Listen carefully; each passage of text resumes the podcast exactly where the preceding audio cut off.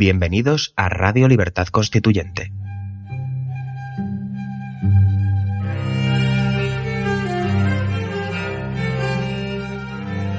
Están escuchando Pasiones de Servidumbre, un programa de la serie Nuestros Fundamentos.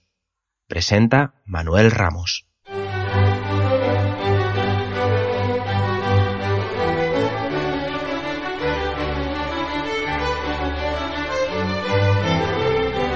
Bienvenidos, mi nombre es Manuel Ramos y comenzamos un nuevo programa sobre el libro Pasiones de Servidumbre de Antonio García Trevijano.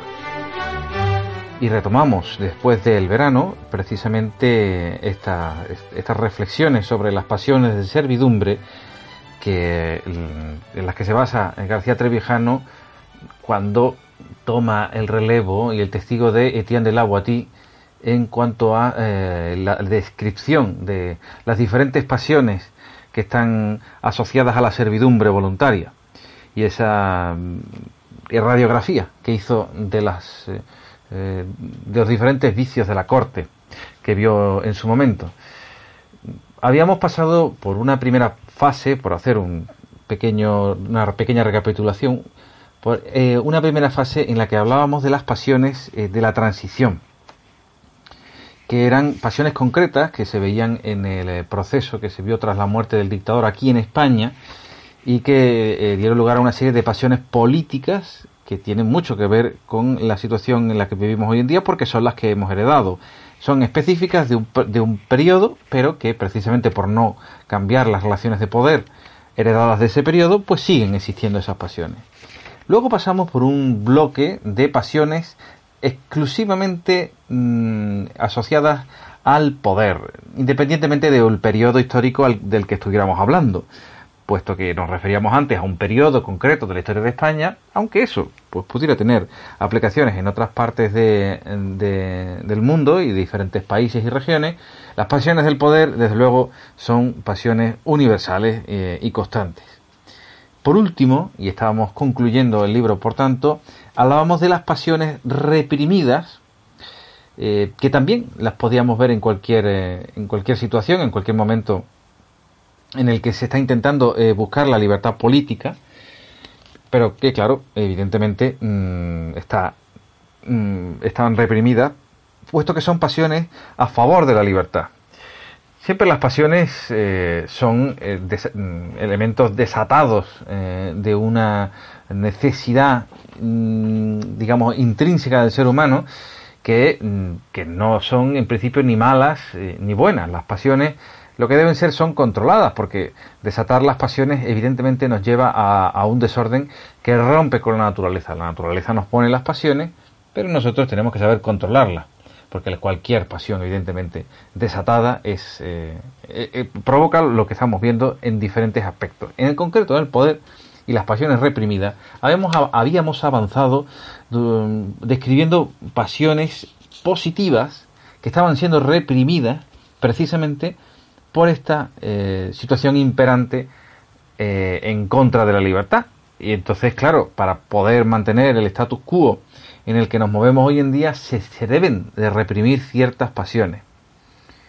Y estuvimos hablando de alguna de ellas, nos interrumpió eh, el periodo de descanso de las vacaciones, pero ahora retomamos eh, estas pasiones con una, una última tanda que vamos a ver y que vamos a comenzar hoy con la pasión de subvertir ilusiones.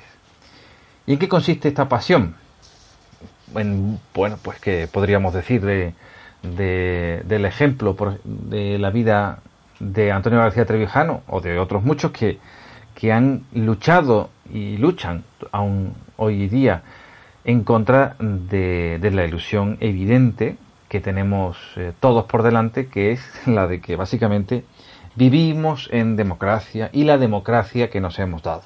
Este mantra que se repite una y otra vez es necesario que se repita para que se pueda creer eh, la ilusión. La ilusión es una construcción que tiene sus, sus, bases también en unas prácticas, en unos ritos que consisten en mantener eh, mediante la repetición eh, en forma de letanía de una mentira para que esa mentira al final y a base de repetir y a base de machacar se considere que es real, porque es lo que se ha dicho siempre. ¿no? a la realidad, eh, por el mero hecho de existir, se le concede un valor positivo y bueno y precisamente es lo que eh, a lo que se alude cuando se dice esto ha existido siempre, esto debe de ser bueno, porque esto ha estado siempre ahí. Entonces eh, no se cuestiona, es una mm, es una ilusión que no deja de tener los pies de barro, pero el hecho de que se repita, se repita, se repita, esa ilusión mm, pues se sigue considerando como algo inmutable, algo incuestionable. Bien, esta pasión que comentamos hoy en día se basa precisamente en eh, la lucha contra esa ilusión.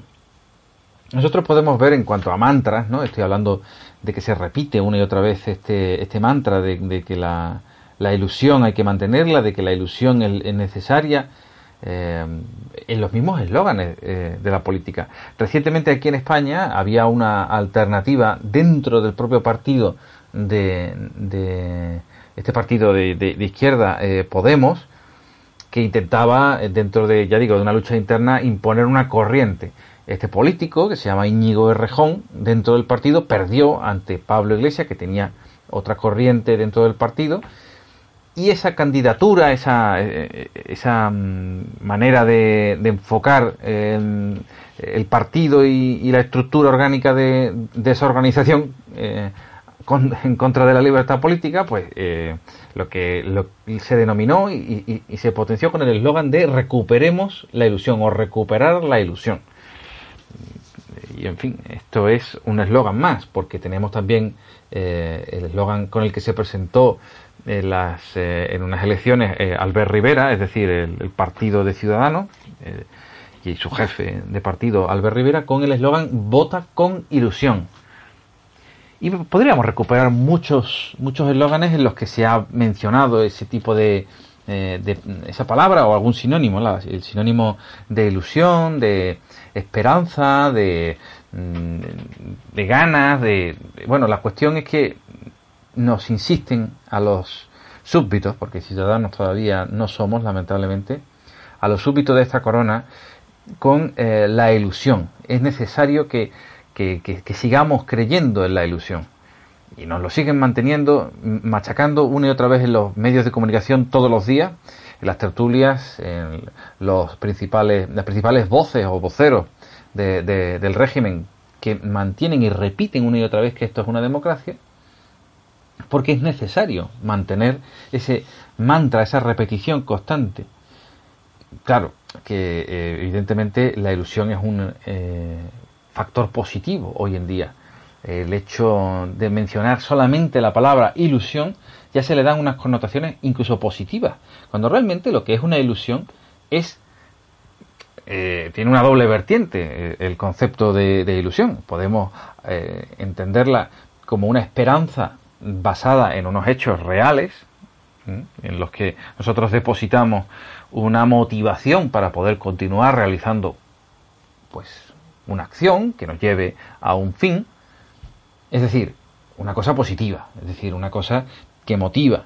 La ilusión, en, también escogida como eslogan dentro de, por ejemplo, eh, campañas publicitarias de, sorteos de loterías y de, apuestas de azar, pues no deja de ser, evidentemente, eh, pues una, una mm, transmisión de, de inspiración positiva para que la persona que escucha pues de alguna manera tenga un pensamiento positivo sobre algo y reaccione de manera positiva hacia, hacia eso que se está hablando. Es decir, que tiene pues en principio connotaciones positivas. Pero no hay que dejar de, no hay que olvidar nunca que la palabra ilusión está basada en una mm, mentira. Es decir, que, que no está, no es verdad de lo que, de lo que estamos hablando. Cualquier objeto que consista en una ilusión, en realidad es un reflejo de una creación que puede o no estar basada en la realidad, pero el hecho, en definitiva, es que no existe. Las ilusiones, por definición, no existen. Puede haber una ilusión esperanzada, esperanzada por el hecho de que tiene una base real, o puede ser un mero elemento ilusorio que no tiene ninguna base, como puede ser un espejismo en medio de un oasis. en medio, en medio un oasis que, parece real, pero que no es más que un espejismo en medio de un desierto, quería decir. Entonces, ¿de qué ilusión estamos hablando? ¿De una ilusión esperanzada en algo real o de una ilusión construida básicamente por elementos mm, mentales y subjetivos que no tienen nada que ver con la realidad? Pues en definitiva, mm, eh, lo que tratamos de subvertir con esta pasión es precisamente esa ilusión irreal. ¿Por qué? Porque no se basa en ningún elemento real. El único elemento real es la coerción, evidentemente, pero no en la libertad. Cuando estamos hablando de democracia, si queremos hablar de democracia, si queremos hablar de constitución, tenemos que saber de lo que estamos hablando y por lo tanto no llamar a lo que no se llama por su nombre eh, con el nombre de lo que querí, crea, querríamos, que, disculpad, eh, querríamos que fuera, ¿no?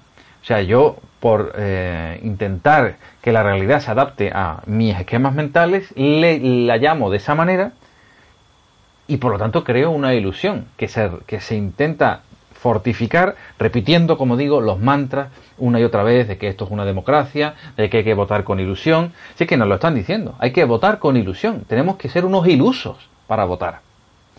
Voy a hacer un alto en el camino y eh, en la segunda parte concluimos la reflexión sobre la pasión eh, de disuadir sobre las ilusiones, de subvertir ilusiones.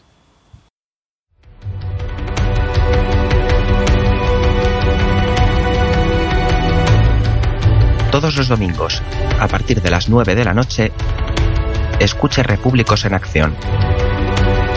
Todas las novedades del movimiento, el comentario semanal de Paco Bono y la intervención de interesantes invitados.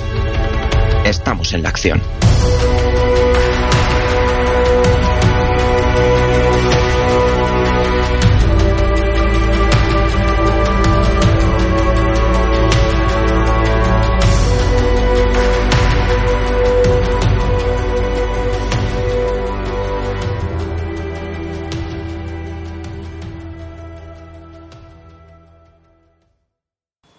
Y seguimos con, eh, con, la pasión de subvertir ilusiones, tratando precisamente eh, las causas de esa, de esa ilusión.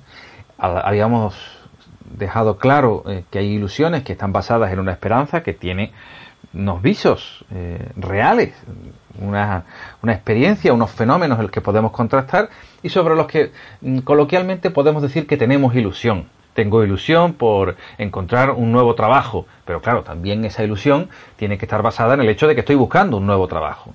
Tengo ilusión de que este proyecto me salga bien, pero esta ilusión eh, se basa en el hecho de que estoy trabajando realmente en el proyecto. Si no, mm, por mucha ilusión que yo tenga, no va, no va a, causar ningún efecto eh, eh, eso, esa imagen mental de lo que yo tengo en la cabeza sobre la ilusión. En definitiva, nosotros sobre qué tenemos ilusión, podríamos decir los demócratas. tenemos ilusión de que haya democracia en España. Eh, pero claro, nosotros tenemos que saber cuál es la base sobre la que tiene que sustentarse una democracia. Si no, podemos estar ilusionados toda la vida, pero no tenemos ni siquiera la conciencia de cuál es la base sobre la que nosotros tenemos esa ilusión. Pues bien, evidentemente, y parto de la base real, la democracia es la separación de poderes con elecciones representativas. Bien, el humus, de hecho, la base, los cimientos de la democracia es las elecciones representativas. Pero evidentemente la condición sine qua non es la separación de poderes. Eso no existe en España. Entonces cuando la gente habla de que hay democracia, ¿en qué lo está basando? En una ilusión. Pero en una ilusión realmente construida, fortificada en la mentira de la traición que supuso eh, tras la muerte de Franco que las, fuerzas opositoras y que en teoría eh, las fuerzas opositoras al régimen de Franco y que en teoría lo que querían era eh, romper, realizar una ruptura con el régimen anterior, lo que hicieron es una reforma del régimen anterior. Por lo tanto, esa es la base de lo que tenemos hoy en día, no la democracia la, democracia, o lo que llaman ellos democracia hoy en día, no está basado en los cimientos de la democracia, con lo cual, lamentablemente, no ha salido de, ese vientre una, una, democracia. Lo que ha salido es una oligocracia, un estado de partidos, que es lo que tenemos hoy en día, por mucho que se repita una y otra vez que esto es democracia. Por lo tanto, hablábamos de la locura normal, de la pasión de locura normal en, las pasiones de poder. Esto es una, esto es lo contrario, esto es la pasión de luchar contra estas palabras que generan ilusiones. Aunque también es verdad que cambiar el nombre de las cosas, del poder, resulta tan difícil como cambiar la realidad que las designa. De hecho, si esas realidades están designadas por unos nombres eh, amables que generan una ilusión infantil, a veces es muy difícil cambiar esta tendencia. Es verdad que lo es y es verdad que se siguen mm, repitiendo eslóganes eh, y apellidos a las democracias como pasó con Franco, que se le llamaba democracia, democracia orgánica a lo que había con Franco.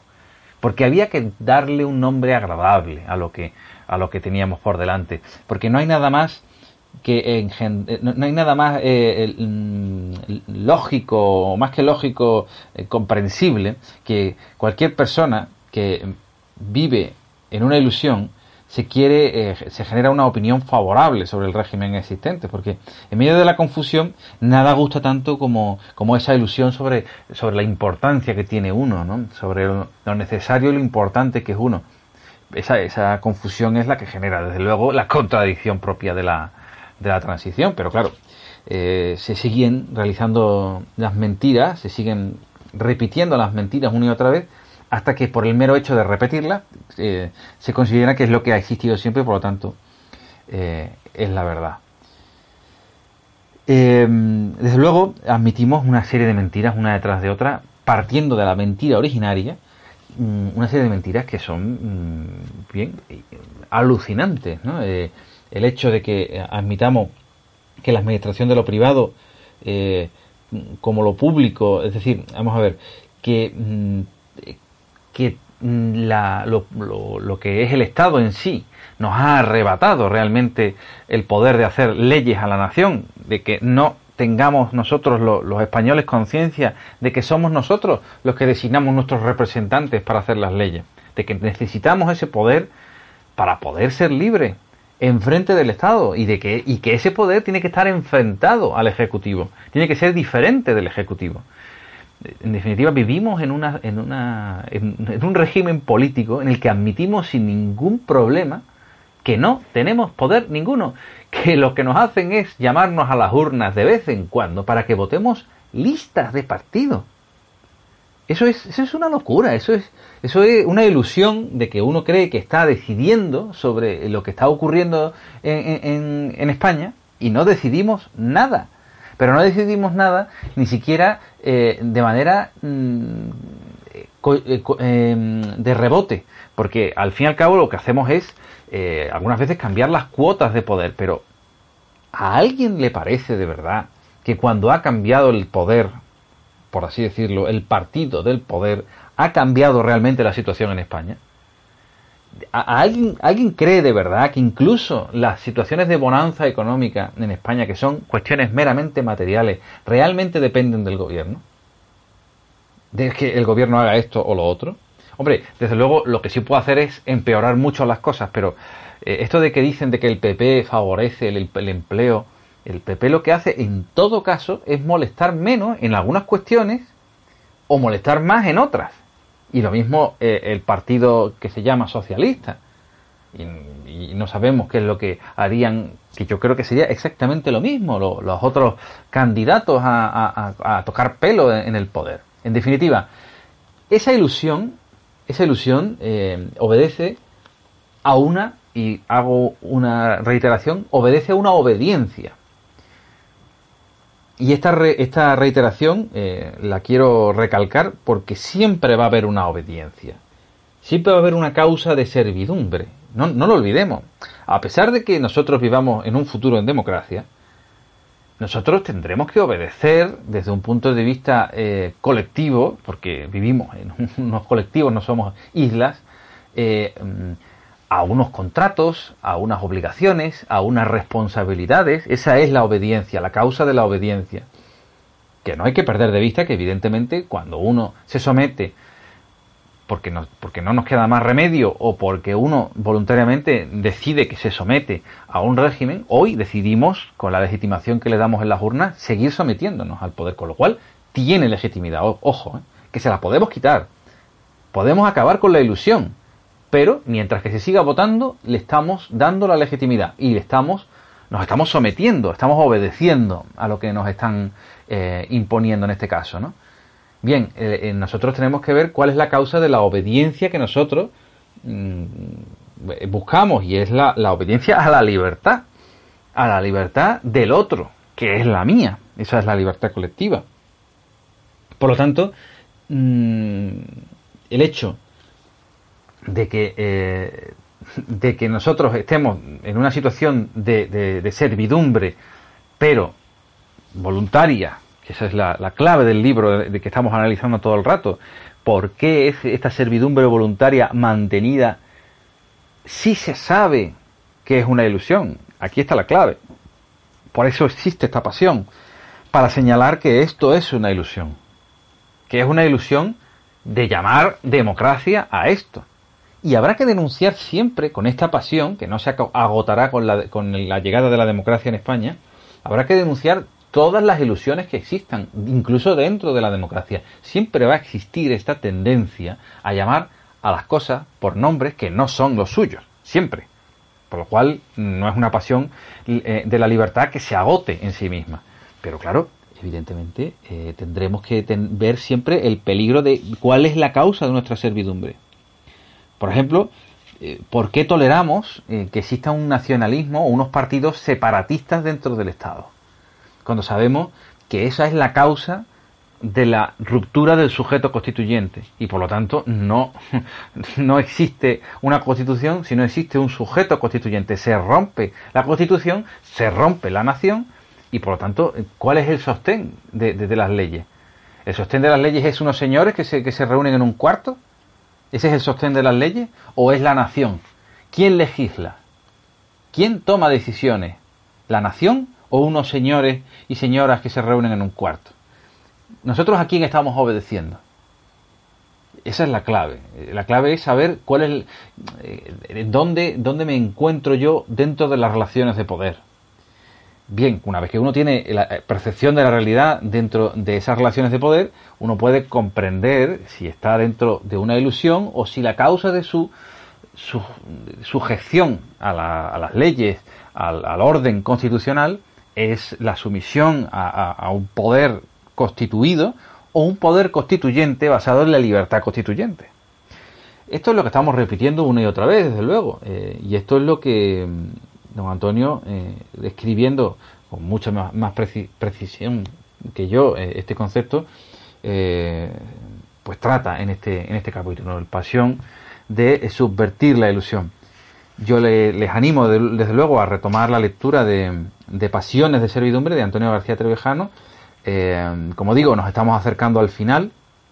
Y yo mm, animo ya no solo a leer a, este magnífico libro, porque trata mm, de la, de la vida, de, de, la, de la historia de España y de, y de las pasiones del poder que, se ven en cualquier país, sino que, que, repasen, que repasen también a, Montaigne, que, que, repasen a Etienne de la Boétie, que son las, las, bases del pensamiento europeo y occidental eh, respecto a la libertad, respecto a la política, y que son verdaderos realistas y pensadores de eh, las bases de nuestro, de nuestro entendimiento de lo que es la libertad y la política. Así que eh, eh, simplemente les, me queda agradecerles que sigan después de este parón y después de este tiempo escuchando estos audios y les animo eh, a que en breve pues volveré con, otra pasión de servidumbre, como digo, del libro de don Antonio García Trevijano. un saludo y muchas gracias.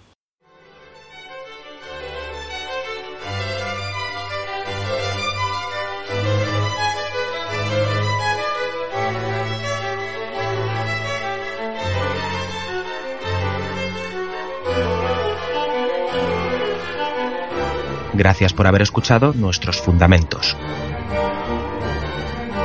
No olviden visitar la parrilla de programación en la nueva página web del Movimiento de Ciudadanos hacia la República Constitucional, en la dirección www.mcrc.es. Radio Libertad Constituyente. La libertad viene en nuestra busca.